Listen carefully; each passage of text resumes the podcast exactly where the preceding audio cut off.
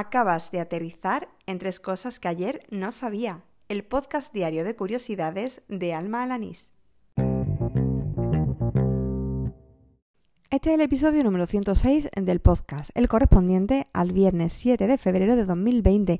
Antes de comenzar, he de decir que ayer hubo algún tipo de problema en la distribución del episodio y no llegó completo eh, a todos los podcatchers, en concreto pues a Overcast, a Evox y a Pocketcast. Eh, me consta que en otras plataformas como el propio Anchor, Spotify o Apple Podcast estaba completo. Así que bueno, en cuanto me di cuenta, pues lo volví a publicar y ya sí, ya lo tiene íntegro en esas plataformas. Te lo comento por si lo oíste cuando estaba incompleto, pues que sepas que puedes volver a descargarte el episodio y oírlo de nuevo. Y bueno, venga, que hoy además de ser el último día de la semana, tenemos sorteo. ¡Al lío! Bueno, pues uno de los nuevos oyentes de esta semana de mi podcast y que tiene también a su vez un, podcast propio que se llama Responsable de Consumo, eh, me ha mandado un episodio sobre el Centangle. Aunque suena un poco raro, que ni siquiera sé si lo he pronunciado bien, en su nombre está también la clave de lo que es. Eh, se trata de una disciplina que promueve la meditación a través de dibujar patrones repetitivos. Si te fijas, pues está compuesto por la palabra zen, que es meditación, y tangle, que viene a ser pues como enredo. Y sí, seguro que estarás pensando igual que hice yo, pues que viene a ser como hacer mandalas, pero no es exactamente igual. En esta disciplina se utilizan unas cuartillas en blanco, eh, llamadas teselas, se dibujan unos puntos iniciales y se realizan patrones a través de una serie de trazos básicos. Bueno, de todas formas dejo en las notas del programa el enlace al post eh, de responsable de consumo en el que también eh, podrás oír su episodio en audio y también ver algunos vídeos representativos del Centangle. Seguro que alguna vez eh, te has montado, has visto o has oído hablar de los trenes Talgo. Pero ¿sabes qué significa su nombre? Pues son las siglas de Tren Articulado Ligero Goicoechea Oriol. Se llama así en honor a su diseñador, Alejandro Goicoechea, y a la persona que financió los primeros trenes eh, que se construyeron con este sistema, José Luis Oriol.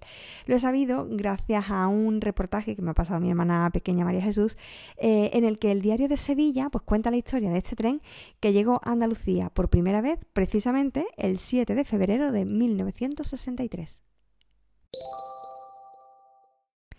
Y para terminar, un poco de culturilla general, de esa sobre higiene. Me lo ha contado el gran Emilio Cano, al que seguro que conocerás como Emilcar, la voz del podcasting en España, claro que sí, quien además me ayudó con mi problemilla de iVoox. Bueno, pues hoy me contaba eh, cómo lavarse las manos correctamente con esos geles que a veces encontramos en bares y otros baños públicos que son como una especie de espuma. Bueno, la manera correcta es ponerse la espuma en las manos, frotar con ímpetu, eh, con tesón, hasta que desaparece la espuma por completo y después, eh, cuando ya no hay espuma, enjuagarse las manos con agua, valga la redundancia. Bueno, pues gracias Emilio por estas instrucciones tan útiles que llevaré a cabo en el momento que me sea posible. Y así termina el episodio número 106 de Tres Cosas que ayer no sabía, el del viernes 7 de febrero de 2020. Y sí, toca conocer ya quién será la persona afortunada de este primer sorteo de un pack de tres Adpil. A lo largo de esta semana he aprendido cosas de Oriol Farré, de Alfonso Sánchez, de Dailos, de Adrián Llanes, de Responsable Consumo y de mi hermana pequeña María Jesús, que también quiere entrar en el sorteo. Bueno, en total seis personas y vamos a preguntarle a Siri a ver a quién elige. Oye Siri, dame un número aleatorio entre 1 y 6.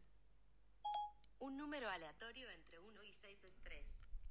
Bueno, pues entonces parece ser que le ha tocado a Dailos.